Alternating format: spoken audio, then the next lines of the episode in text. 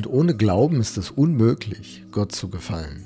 Wer zu Gott kommen will, muss glauben, dass es ihn gibt und dass er die belohnt, die ihn aufrichtig suchen. Hebräer 11, Vers 6. Ich habe euch versprochen, dass wir uns diesen Vers nochmal ein bisschen genauer anschauen. Der ist ja total spannend und interessant, gespickt mit ganz wichtigen Thesen und Gedanken. Ohne Vertrauen, also ohne Glauben, ist es unmöglich, mit Gott in Kontakt zu kommen und das Wohlgefallen von Gott zu erlangen. Nun, das ist in jeder Beziehung so. Wenn äh, der andere spürt, dass ich ihm voller Misstrauen begegne, dann werde ich nicht sein Gefallen, sein Wohlgefallen erzeugen. Der wird mir skeptisch gegenüber bleiben und distanziert. Nähe entsteht erst durch Vertrauen. Jeder Mensch hat die Grundfähigkeit, Vertrauen zu können, Vertrauen zu geben und Vertrauen zu empfangen.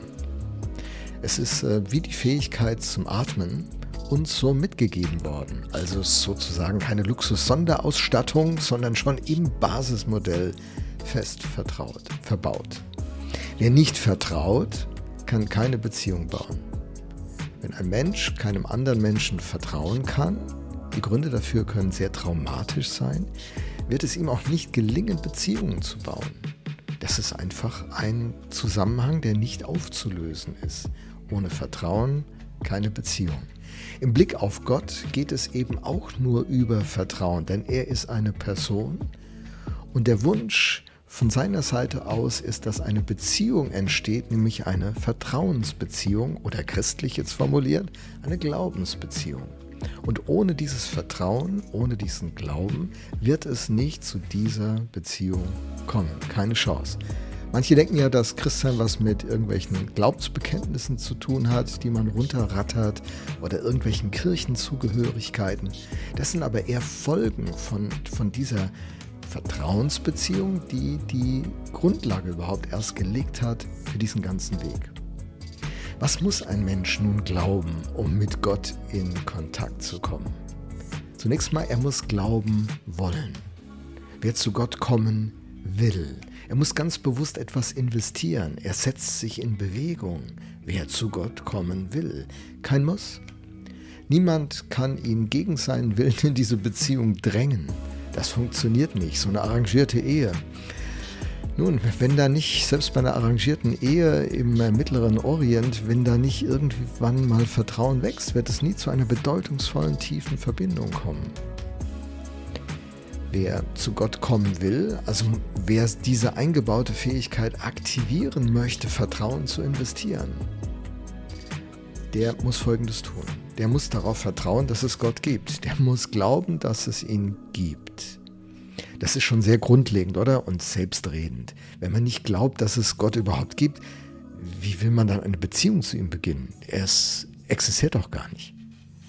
Damit ist nicht gesagt, wie genau Gott ist. Und äh, damit ist auch nicht geklärt, äh, ob man alles über Gott verstanden hat oder dass man über vieles noch gar keinen Plan hat, dass man an manchen Stellen auch vielleicht Mühe hat mit Gott. Das ist alles offen. Ähm, ist wirklich sehr, sehr grundlegend. Man muss überhaupt nicht in die Tiefe einsteigen, um diesen Erstkontakt herzustellen und eine wachsende Beziehung, wie das in Beziehungen üblich ist, äh, in eine wachsende Beziehung hineinzufinden. Wer also nun zu Gott kommen will, muss glauben, dass es ihn gibt und dann und dass er belohnt wird. Das ist auch so ein sehr spannender Punkt, denn hier klingt die Frage nach dem Gottesbild an. Man könnte sich ja Gott zuwenden, um, sagen wir, einer Strafe zu entgehen oder um nicht in die Hölle kommen zu müssen oder vor Unfällen bewahrt zu bleiben oder um eine Krankheit überwinden zu können. Es gibt ja viele Gründe, warum Menschen Gott suchen. Aber hier wird etwas fokussiert, nämlich dieses Gottesbild. Es wird eine vertrauensvolle Beziehung gezeichnet, die, die zum Ausdruck bringt, man glaubt, dass es diesen Gott gibt und dass er den Wunsch hat, Menschen zu beschenken, dass Gott es gut mit uns meint. Dass wer sich ihm anvertraut, ihm glaubt, ihm anvertraut, dass, dass der erfährt, dass Gott es mit ihm ganz, ganz, ganz gut meint. Denn Gott ist ein Gebender, ein großzügiger Gott. Er hat uns in eine wunderbare Welt gesetzt, seine beste Welt. Mit Lebensverhältnissen, die fantastisch sind. Wir haben Hunger und wunderbare Früchte wachsen. Und Menschen haben die Fähigkeit, wunderbare Gerichte kochen zu können, Menüs. Wow. Gott hat sich was dabei gedacht. Er hat seinen liebsten Sohn an unsere Stelle gerufen, damit er sich selbst für uns opfert. Um diese Kluft, die zwischen ihm und uns durch unsere Schuld und Sünde entstanden ist, dass diese Kluft überbrückt wird. Gott meint es wirklich gut mit uns. Der Paulus formuliert es mal in Römer 8 ab Vers 31. Ganz, ganz großartig. Ich lese uns den Text. Gott ist für uns. Wer kann uns da noch etwas anhaben? Wow. Er hat nicht einmal seinen eigenen Sohn verschont, sondern hat ihn für uns alle hergegeben. Wird uns dann zusammen mit seinem Sohn nicht auch alles andere geschenkt werden?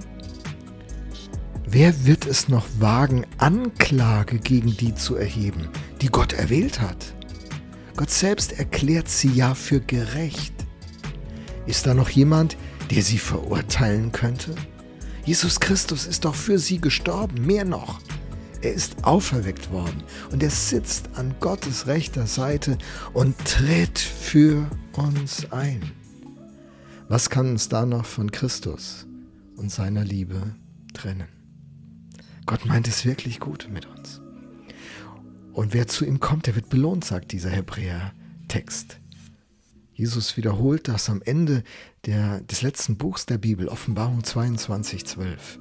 Siehe, ich komme bald, um mein Lohn mit mir, um einem jeden zu vergelten, wie sein Werk ist. Ich bin das Alpha und das Omega, der Erste und der Letzte, der Anfang und das Ende. Das könnte einen kurz noch irritieren, was ist das? Er wird vergelten, jedem so wie sein Werk ist? Was sind denn die Werke, nach denen Gott Ausschau hält in unserem Leben? In Johannes 6, Vers 29 antwortet Jesus darauf und spricht, dies ist das Werk Gottes, dass ihr an den glaubt, den er gesandt hat.